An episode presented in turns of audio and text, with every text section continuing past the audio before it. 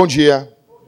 Uh, eu não sei o que, que vocês têm a dizer, a pensar, mas eu estou muito, muito feliz. Nós estamos aqui hoje na Igreja Batista Betel do Partenon e quem conhece um pouco aqui, a Thalita e eu, nós congregamos aqui há 10 anos atrás, quando a igreja estava se emancipando, sendo, passando a ser uma igreja independente. Pastor Gessé, homem de Deus, eu conheço ele há mais de 10 anos, esposa dele, cedeu a igreja para nós, literalmente deu a chave para nós. Eles foram viajar hoje para Pelotas visitar uma outra igreja e deixaram aqui para nós. E deu algumas instruções, né? Então, Pedro, o Pedro e o Marco dormiram aqui. Então, qual foi provavelmente a última instrução que o pastor Gessé deu, Pedro? Lembra? Se nós fôssemos sair, como fechar a casa aqui e como sair. Então, ele deu várias instruções para nós. Nos deu várias instruções. A última instrução dele foi: quando vocês saírem, me liguem que eu vou acionar o alarme por internet, via remoto aí, por internet, pelo, pelo, pelo celular. Eu notei uma coisa, que isso era muito importante para ele.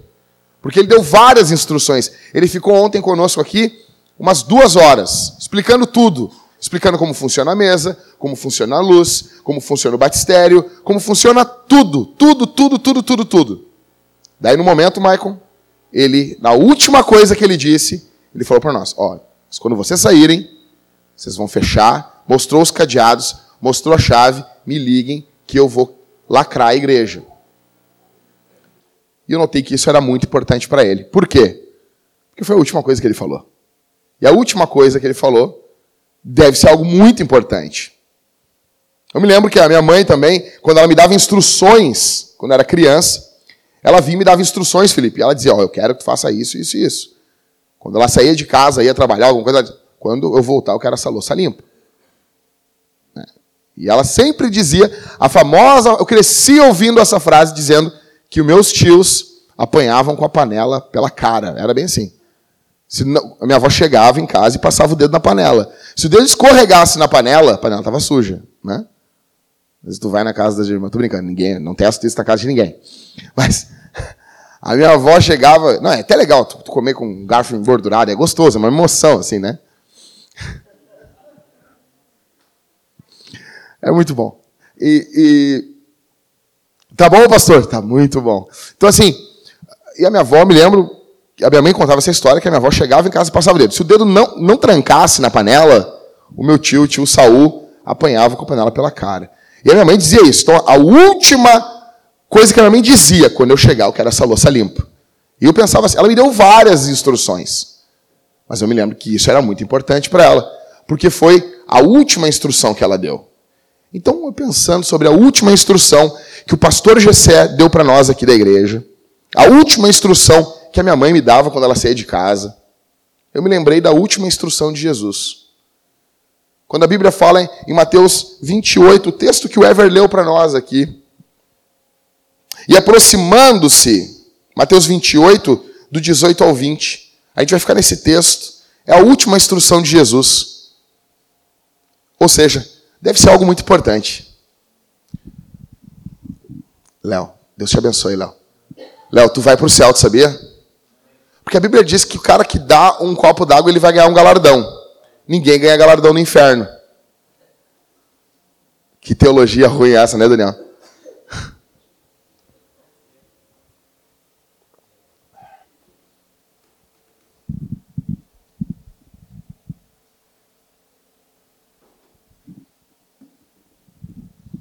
Então, e aproximando-se Jesus, falou-lhes: Toda autoridade me foi concedida, deixa eu olhar para trás, senão vou cair aqui, no céu e na terra. Verso 19. Portanto, vocês não vão fechar a Bíblia, tá? Vocês vão ficar com ela aí. Ide, fazei discípulos de todas as nações, batizando-os em nome do Pai, do Filho e do Espírito Santo, ensinando-lhes a obedecer a todas as coisas que vos ordenei. E eu estou convosco todos os dias até o final dos tempos. Então, gente, pensando na última instrução do pastor Gessé, na última, nas últimas instruções que a minha mãe me dava, me lembro também A minha mãe tinha uma questão, ela se apavorava muito. Eu ia sair de casa e ela dizia: Olha para os dois lados na rua. Era a última coisa que ela dizia. Eu, eu vejo que isso era muito importante para ela. Né? Ela dizia: Se começar a chover, tu não fica embaixo de uma árvore. Porque cai raio nas árvores. Aí eu pensava, eu, já, eu tinha sete anos, eu pensava, mas Porto Alegre é a cidade mais arborizada do Brasil. Se cair um raio justo na árvore que eu tô, é porque eu era para morrer mesmo. Aí eu olhava na rua, Arthur, eu ia pro, pro, pro, colégio na rua Borborema. Aí eu olhava a rua Borborema, era árvore. Pode ver aqui nessa rua, todas as ruas aqui de Porto Alegre, árvore, árvore, árvore, árvore. É árvore por tudo. Aí eu ficava embaixo da árvore, pensava, vai cair um raio justo aqui, cara. Só se o raio vê o tamanho da minha cabeça assim querer cair ali. Mas era a última instrução que a minha mãe me dava. E aqui Jesus está dando a última instrução para os discípulos. Jesus nasceu, viveu, pregou, Jesus curou, Jesus salvou, Jesus condenou, Jesus foi traído, Jesus foi morto, Jesus ressuscitou. E Jesus, depois de tudo isso, depois de ter pregado vários sermões, Mateus, do capítulo 5 ao capítulo 7, há um sermão de Jesus, o chamado Sermão da Montanha, ou Sermão da Planície, não sei. Jesus prega, Jesus cura, Jesus salva pecadores, Jesus come com pecadores, Jesus anda com pecadores, Jesus se, se mistura com pecadores. Depois de tudo isso, Jesus é humilhado, Jesus é traído, eles matam Jesus, eles sepultam Jesus, Jesus ressuscita ao terceiro dia, Jesus aparece e antes de subir ao céu em corpo, Jesus diz isso para os discípulos. Então a gente tem que levar isso aqui muito a sério, Paulo. Bonito toque. Muito bom, muito bom. Eu gosto. Me passa depois aí. Não tem problema. Se tu for gremista, tá, tá perdoado. Gente, então olha aqui. Vamos prestar atenção nisso. Vamos levar a sério isso aqui. Então tá, vamos lá. É fundamental que a gente leve isso aqui a sério. Quais são os motivos para a gente cumprir o que Jesus está falando aqui? Porque Jesus está dando uma comissão, Jesus está comissionando os discípulos. Jesus está indo embora e ele fala para os discípulos, ó, do verso 16: E os onze discípulos partiram para a Galiléia, para o monte que Jesus lhe designara. Quando o viram, adoraram-no, mas alguns duvidaram. Verso 28, verso 18. E aproximando-se Jesus, falou-lhes. Então Jesus, a primeira coisa que Jesus vai falar para eles. Jesus vai dizer: "Vão por todas as nações, preguem o evangelho". É isso que Jesus diz? Não. Primeiro Jesus apresenta quem o próprio Jesus é. Ele diz: Toda a autoridade me foi concedida no céu e na terra. Portanto, ide, fazei discípulos de todas as nações, batizando-os em nome do Pai, do Filho e do Espírito Santo, ensinando-lhes a obedecer a todas as coisas que vos ordenei, e eu estou convosco todos os dias até o final dos tempos. Jesus está comissionando os caras. Jesus está comissionando, Jesus está dando uma missão para eles. Quais são os motivos para nós, hoje aqui, no dia 3 de junho de 2017, cumprirmos essa grande comissão? Quais são os motivos? Por que, que daqui a pouco nós vamos estar batizando aqui o Alex, a Bruna e o Arthur aqui nessas águas? Por quê? Em primeiro lugar, a primeira razão para nós cumprirmos o que Jesus mandou está no verso 18. E aproximando-se Jesus, falou-lhes: Toda a autoridade me foi concedida no céu e na terra. A primeira, o primeiro motivo porque nós cumprimos isso é por causa do poder de Jesus. Antes de pensarmos em batismo, antes de pensarmos em ceia, antes de pensarmos em igreja, precisamos pensar em Jesus.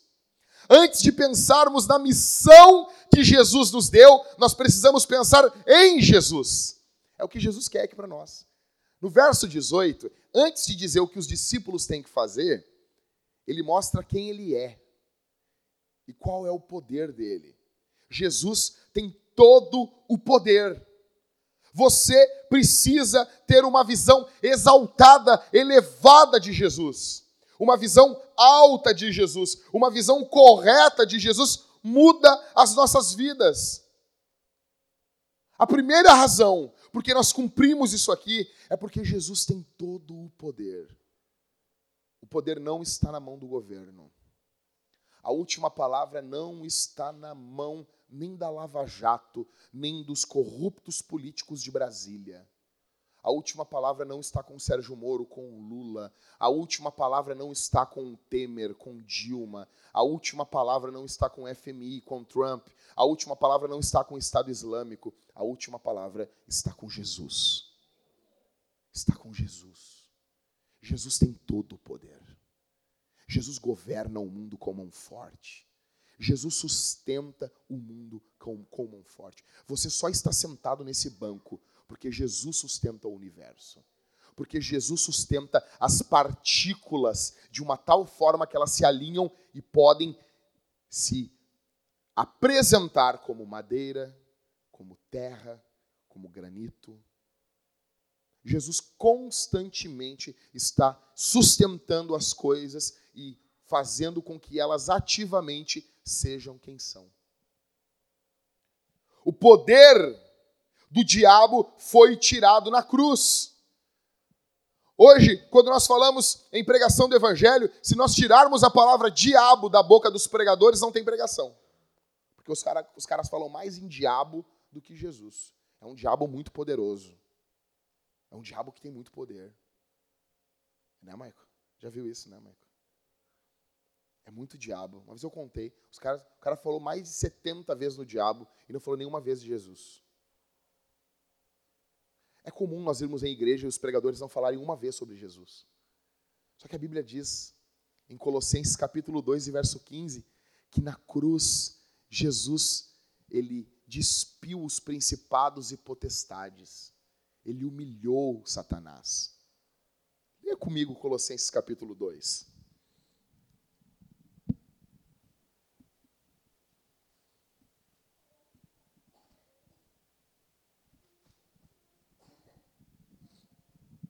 Colossenses capítulo 2. Olha aí, esse aí é bom. Esse aí é bom. Me passa depois. Aleluia. Verso 11. Esse texto é brutal. Nele também fostes o quê?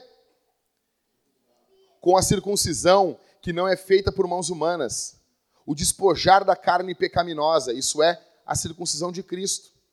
Sepultados com ele, onde? Sepultamento, né? Com quem também fostes ressuscitados pela fé no poder de Deus, que o ressuscitou dentre os mortos. Verso 13. E a vós, quando ainda estáveis mortos nos vossos pecados e na incircuncisão da vossa carne, Deus vos deu vida juntamente com Ele, perdoando todos os nossos pecados. Verso 14. E apagando a escrita de dívida que nos era contrária e constava contra nós em seus mandamentos, removeu-a de nosso meio, cravando-a na cruz. Verso 15. E tendo despojado os principados e poderes, os expôs em público e na mesma cruz triunfou sobre eles. A linguagem de Paulo aqui é linguagem de uma luta romana. O gladiador, quando ele entrava dentro do coliseu, aqui, óbvio que vocês viram o filme Gladiador aqui, do Maximilian de Minas. Vocês viram, né? Não lembro? Então tá. Azar.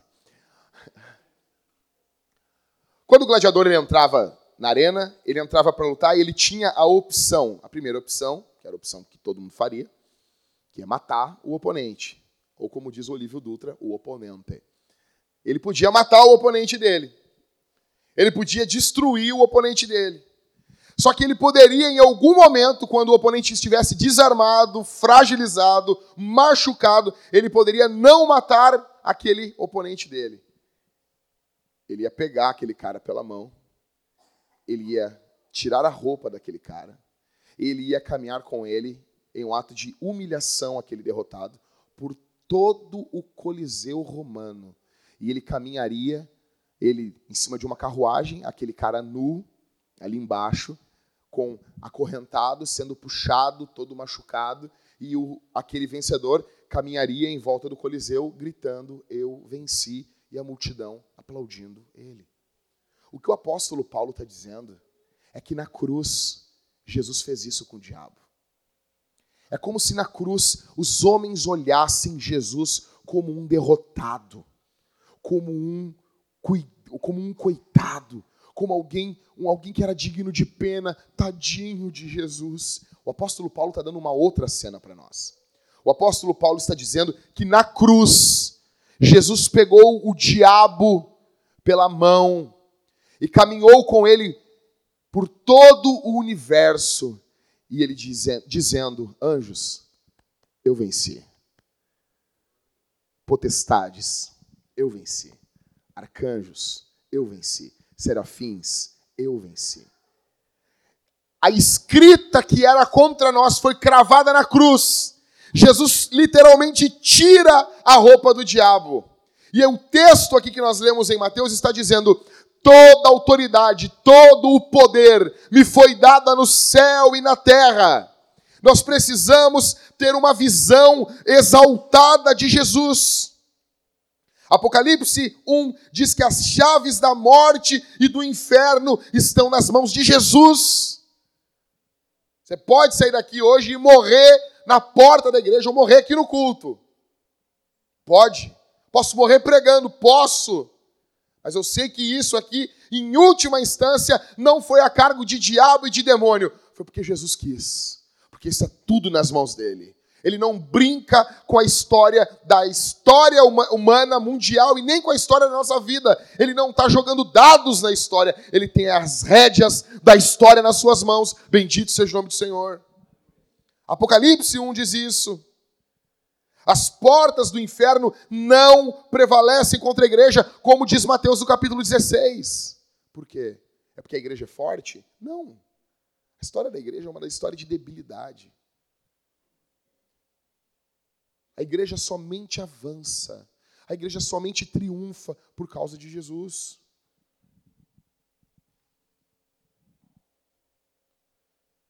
Como está a tua visão sobre Jesus? Qual é a visão que você tem sobre Jesus? Jesus é apenas um cara bom para você?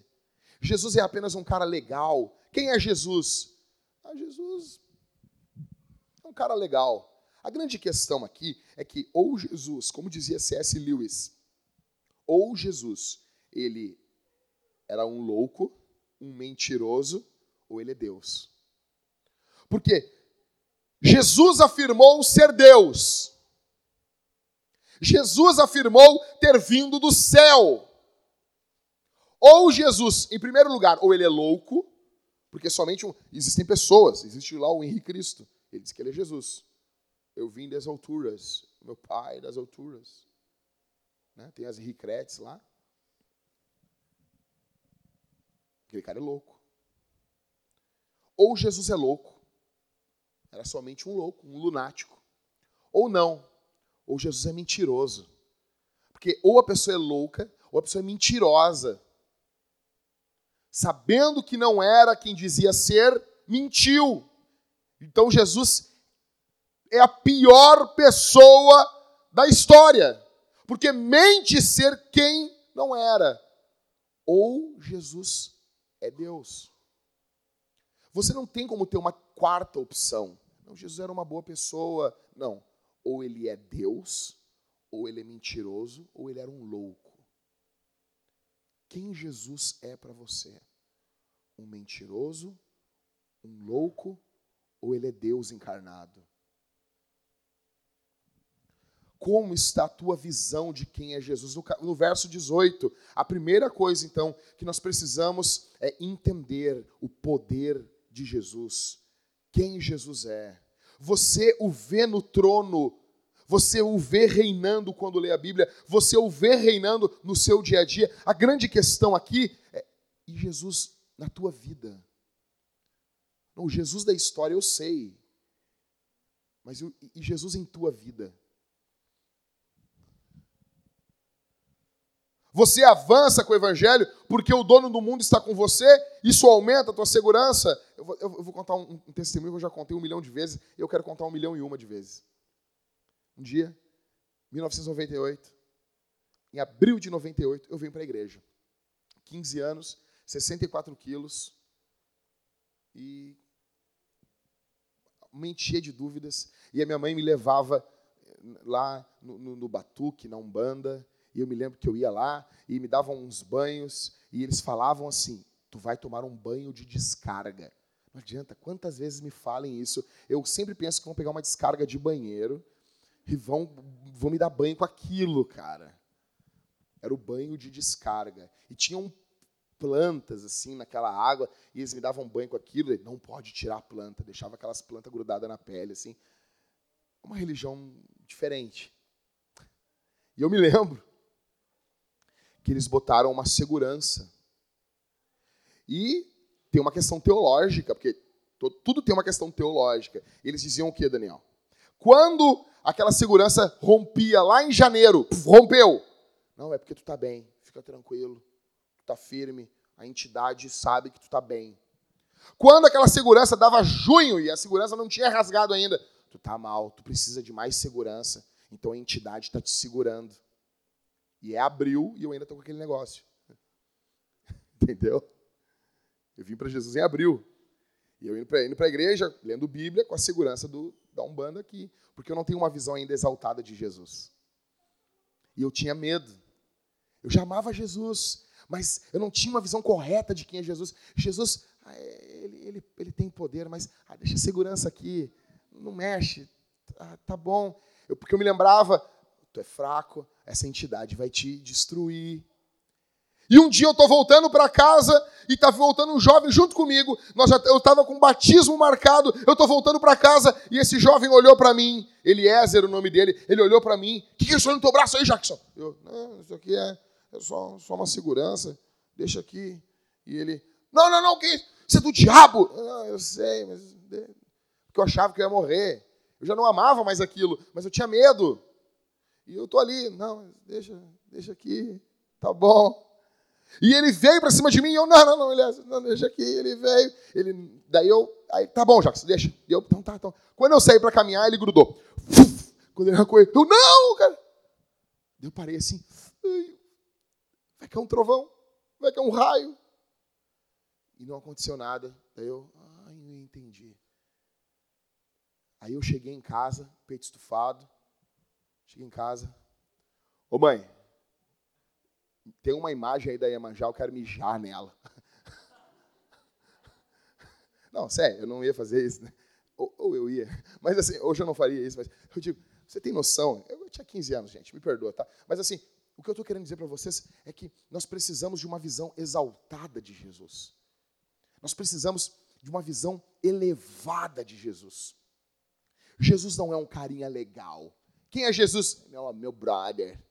Jesus é. Como é, que, como é que é, Mateus? Ser cristão é louco.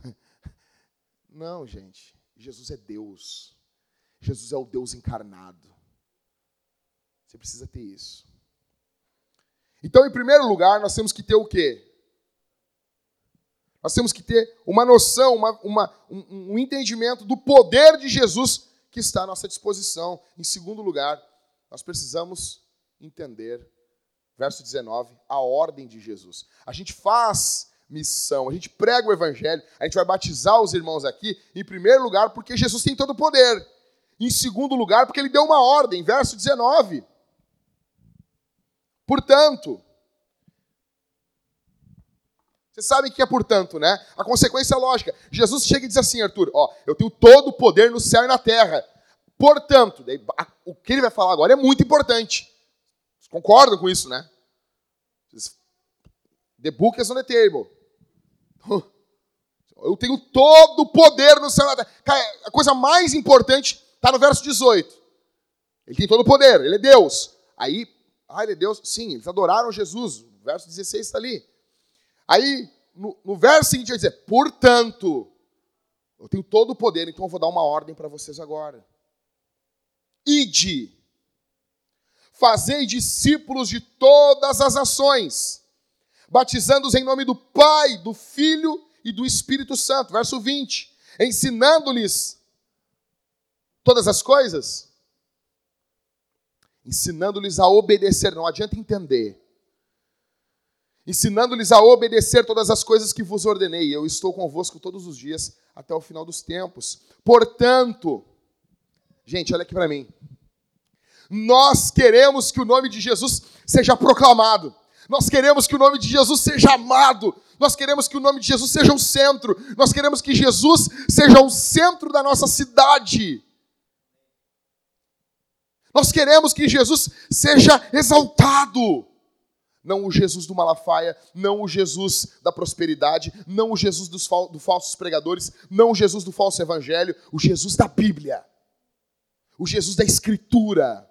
Nós queremos que esse Jesus seja exaltado. Você fica assim pensando, Daniel, Mariane, Everton, Rodrigo, vocês pensam assim, Jackson, eu quero que Jesus seja exaltado. Eu quero que ele seja proclamado. Ismael, tu, vocês não pensam assim, como que eu faço para exaltar esse nome?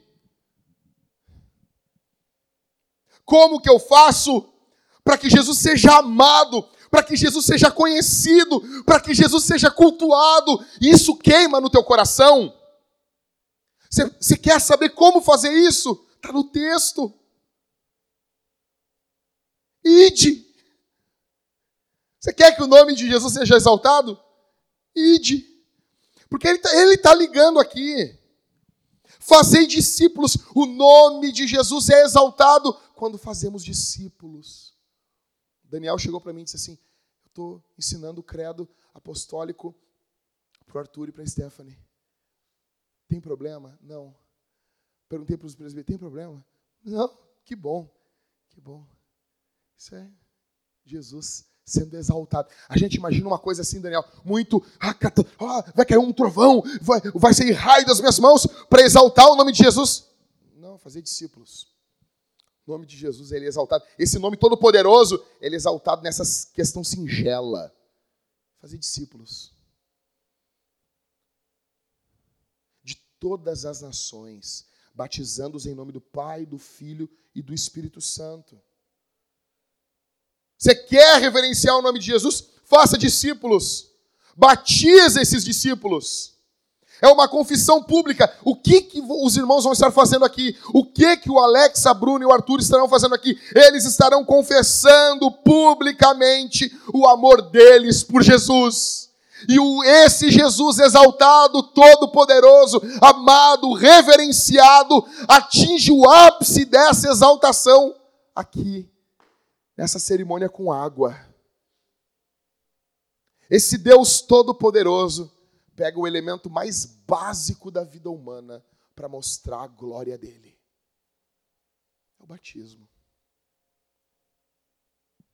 Talvez alguém fique pensando assim, Jackson, eu queria poder fazer mais. Eu queria dar um milhão de reais para a igreja. Isso é um bom, uma, uma boa motivação? É, é legal. Dá para fazer bastante coisa com um milhão de reais. Dá para mandar missionário até para Disney. Dá para mandar missionário para pregar o evangelho para o Pateta. Você bota uma foto lá do Michael junto pregando o evangelho para o Mickey lá. Dá para fazer bastante coisa. Só que o nome de Jesus não é tão exaltado com uma oferta de um milhão de reais do que quando nós estivermos baixando aqui nas águas o Alex, a Bruna e o Arthur. Porque o texto está dizendo isso. É uma confissão pública de amor por Jesus. Eles estão dizendo, nesse ato sem palavras, eles estão dizendo: Eu estou morrendo com Jesus e eu estou ressuscitando com Jesus. Aí eles começam numa caminhada de discipulado, de aprender, de se submeter a Jesus. E o nome de Jesus é exaltado. Hoje, gente, dia 3 de junho, a gente está vivendo isso aqui. Vocês estão entendendo isso? O texto, o que Jesus falou há dois mil anos atrás. Jesus disse: façam isso. A igreja faz isso há dois mil anos. Hoje estamos vivendo isso aqui. Hoje é uma prova. ou escutem isso, quando estivermos baixando esses irmãos nas águas, lembrem-se disso. É o Espírito Santo que está fazendo isso na nossa igreja. É o Espírito Santo que está impulsionando a nossa igreja. É tudo sobre Jesus. Quem é, batize... Quem é batizado está dizendo que ama Jesus, que Jesus é maior do que o pecado, que Jesus é maior do que as tragédias da tua vida. Você estará dizendo, ao descer nas águas e ao subir dela de novo, que Jesus é mais importante do que tudo para você. Ao baixar nas águas, ainda que o Alex, nós queremos Alex, que depois de Jesus, tu ame a Bruna acima de tudo nesse mundo e que a Bruna te ame, mas ao baixar as águas, você está dizendo eu amo mais Jesus do que tudo. A Bruna está dizendo o mesmo. O Arthur está dizendo o mesmo. O Arthur deve amar a Stephanie demais. Mas ao baixar as águas, ele está dizendo assim: O meu amor por Jesus é maior do que tudo. Jesus é maior do que tudo.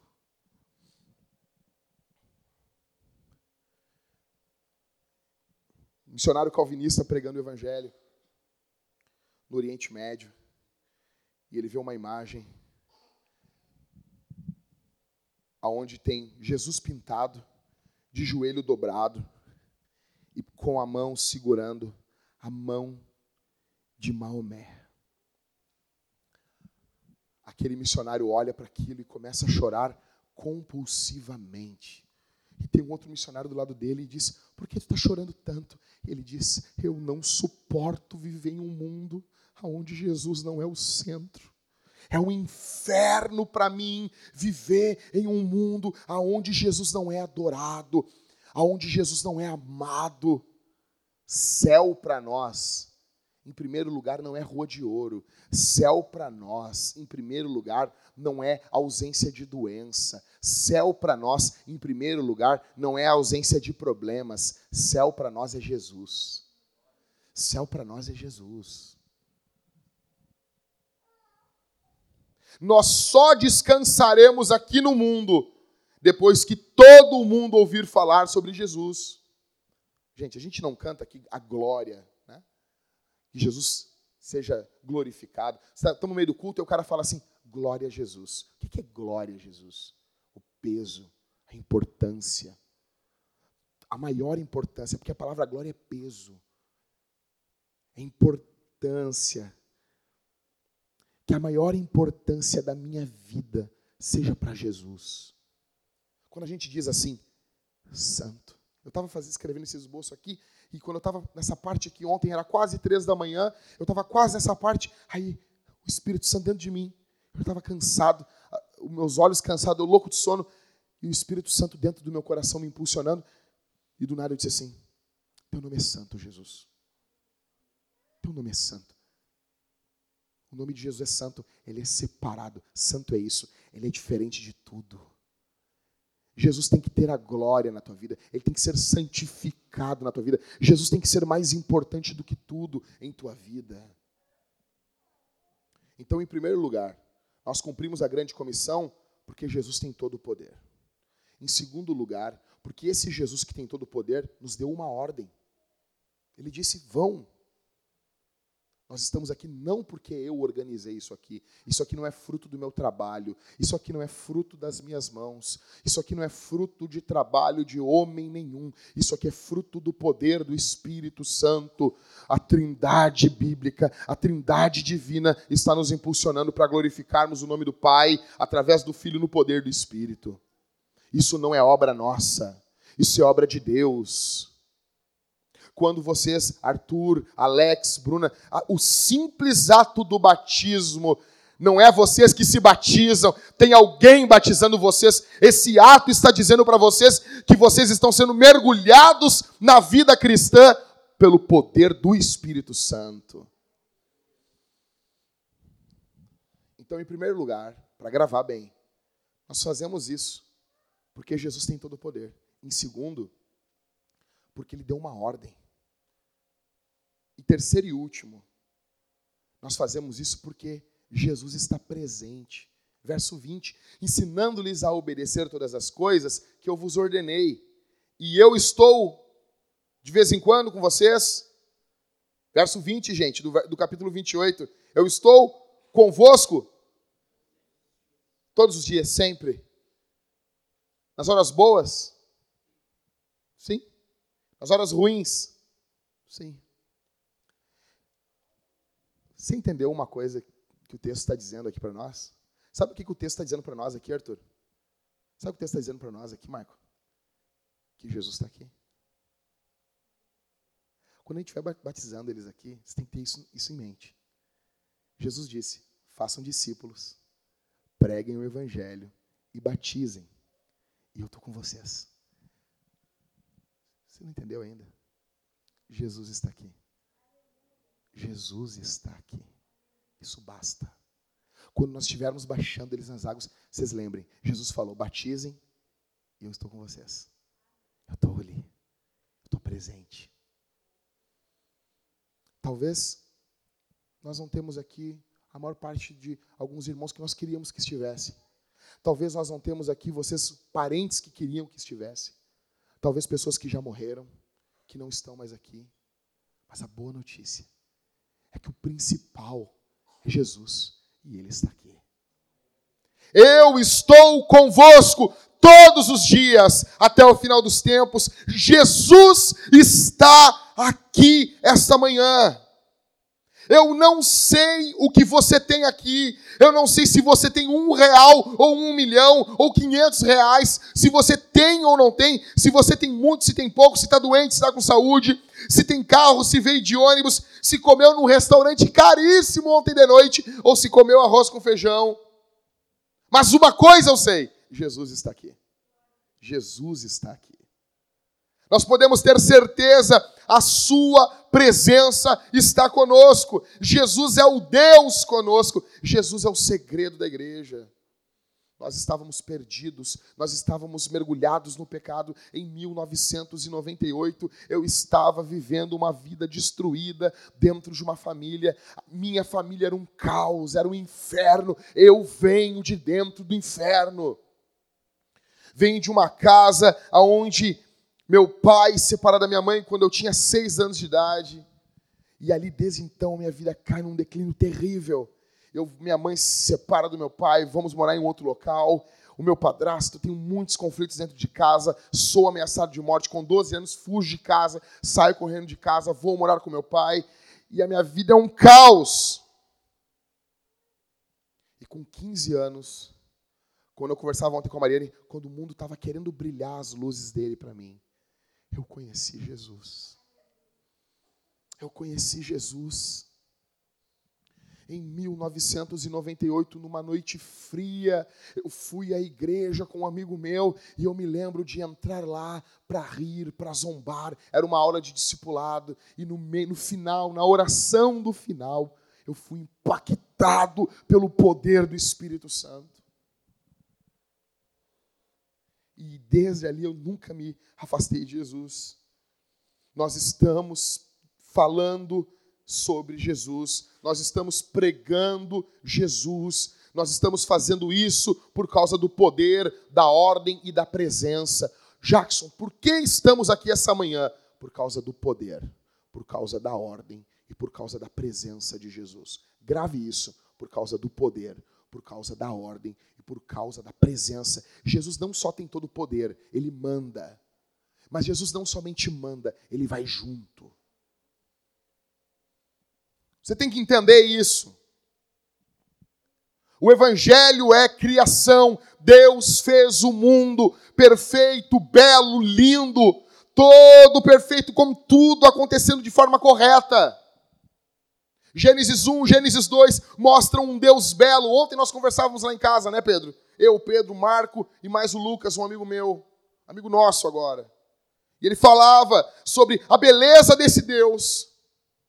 A beleza desse Deus que faz tudo com carinho, com cuidado, mas quando vai fazer o homem, ele faz com suas mãos. Ele mostra cuidado, ele mostra zelo ao fazer o homem, ele faz o homem do barro, mostra um Deus que, que está cuidando do homem ali como se da coroa de sua criação. Ele faz tudo e, e Deus não faz as coisas. Deus não faz as coisas. Deus não fez um animal. Deus faz assim: terra produz animais. água produza animais. Você está entendendo isso?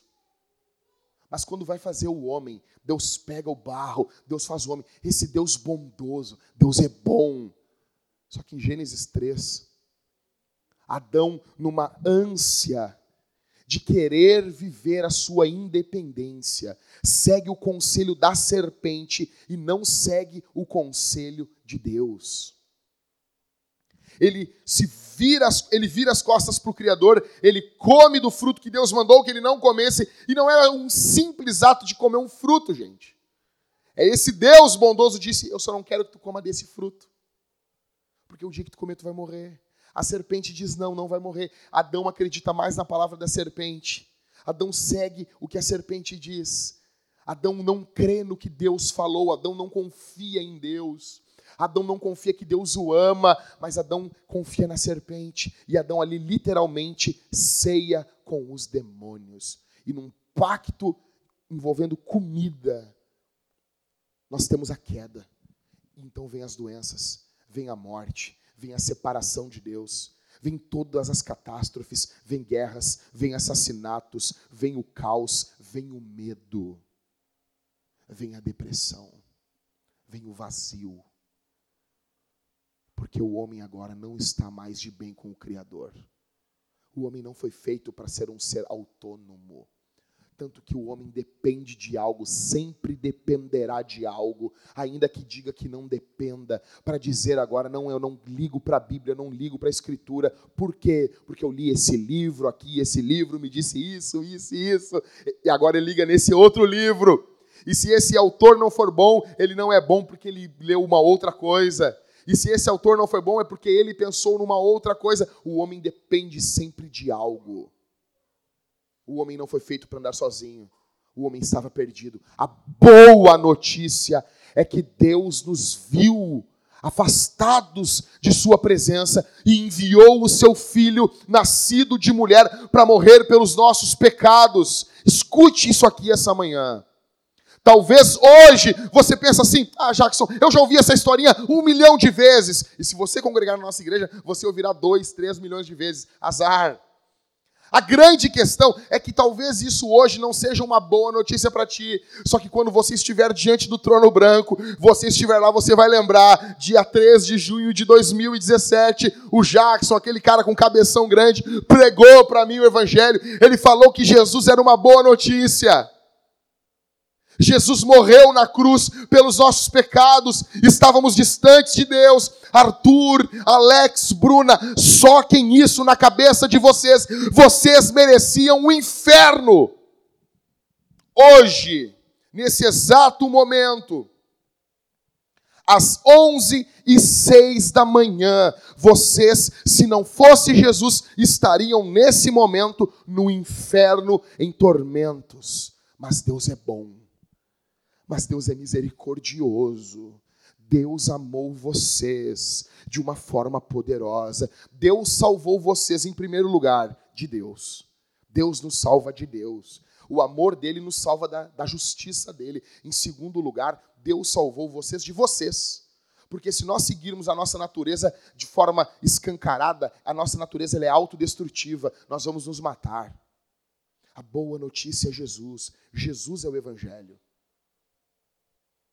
Só que não é somente uma nova vida sozinha agora. Jesus nos coloca, nos enxerta dentro da família, que é a igreja.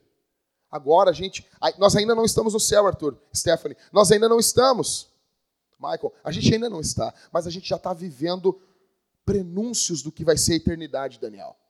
Nós já estamos vivendo prenúncios do que será a vida eterna. E a boa notícia é que em breve Jesus vai voltar e ele vai consumar a sua obra. O que é mais urgente do que a salvação da tua alma aqui essa manhã? Quem é que diz que você tem um amanhã? Amanhã eu vou ver isso. Como assim, cara? Quem é que diz que você tem um amanhã? Confesse Jesus hoje. Eu não conheço todo mundo aqui, mas eu quero, eu quero deixar uma porta aberta. Se você crê que Jesus é o Filho de Deus, se você crê que Jesus morreu na cruz pelos seus pecados, se você crê que você é um imundo pecador, como diz o Felipe, né, Felipe? Está ali no colo do Felipe o Mateus. E o Mateus e o Felipe ensinou o Mateus a dizer: o Mateus está com quantos? Três? Repete com o papai: Eu sou um pecador imundo. Nós somos imundos pecadores. Desde, não, não é desde criança, gente. É, é, desde lá do. Sabe, sabe a sementina que quando juntou o, o Eu estou estudando Salmo 51, Daniel. Calvino vai dizer isso. Não é quando nasce a criança que ela é pecadora. É, é quando ali, o, o espermatozoide encontrou o óvulo ali. Calvino não vai dizer isso, né? Mas ele vai dizer, quando a primeira ali, a concepção, quando, quando, quando gerou, quando encontra ali, já é pecador. Já está debaixo da ira de Deus. Mas Deus é bom. Deus pegou os inimigos dele e trouxe e alargou a mesa. Então eu quero deixar aberto aqui. Se você crê que Jesus é o Filho de Deus, se você confia em Jesus para ser o seu Salvador, se você se arrepende dos seus pecados, nós queremos batizar você essa manhã também. Quero, eu quero isso. A porta está aberta. Há uma oportunidade aqui para você ser batizado. Você não confessa Jesus vindo à frente. Você não confessa Jesus levantando a mão. Você confessa Jesus no batismo. Há uma oportunidade de você ser batizado hoje, essa manhã. Em primeiro lugar, nós vamos batizar eles por quê? Porque Jesus tem todo o poder. Em segundo lugar, nós vamos batizar eles por quê? Porque Jesus, esse que tem todo o poder, deu uma ordem para a gente. Então, gente, quando o meu pai ia no colégio, Arthur, ele, ele me botava medo, ele, ele ia com capuz, com, com um casaco, e meu pai tem uma voz assim, muito grave, e meu pai ele ia com um casaco assim, e quando meu pai me dava uma ordem, Daniel, eu fazia as coisas que ele mandava.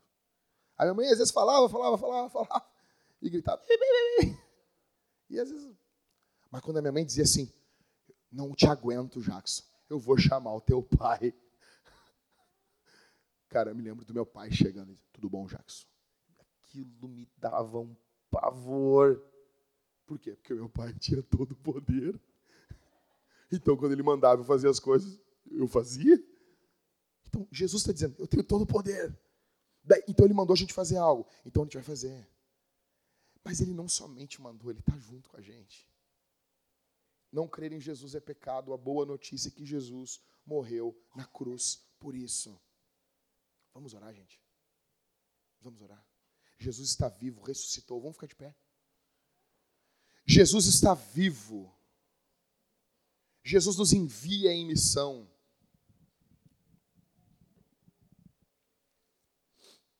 Vamos orar todos. Feche os olhos. Feche os olhos. A banda pode passar aqui para cima.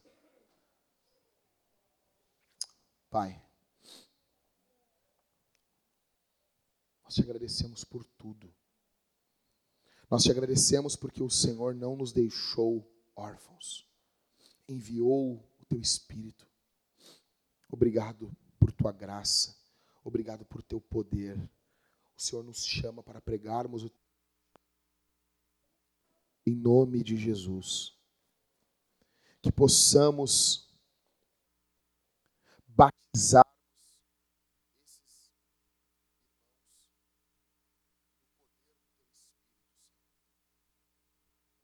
que possamos, impulsionados por teu Espírito, batizarmos esses irmãos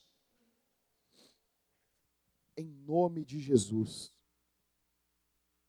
Em nome de Jesus. Exalta o Filho no poder do Espírito. Teu nome seja exaltado aqui esta manhã. Que o teu nome seja glorificado aqui essa manhã.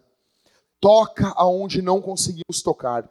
Transforma onde não conseguimos transformar no nome de Jesus. para a glória do Deus Pai, no poder do Espírito Santo, nós te pedimos e te agradecemos. Amém. Aplauda o nome de Jesus aqui.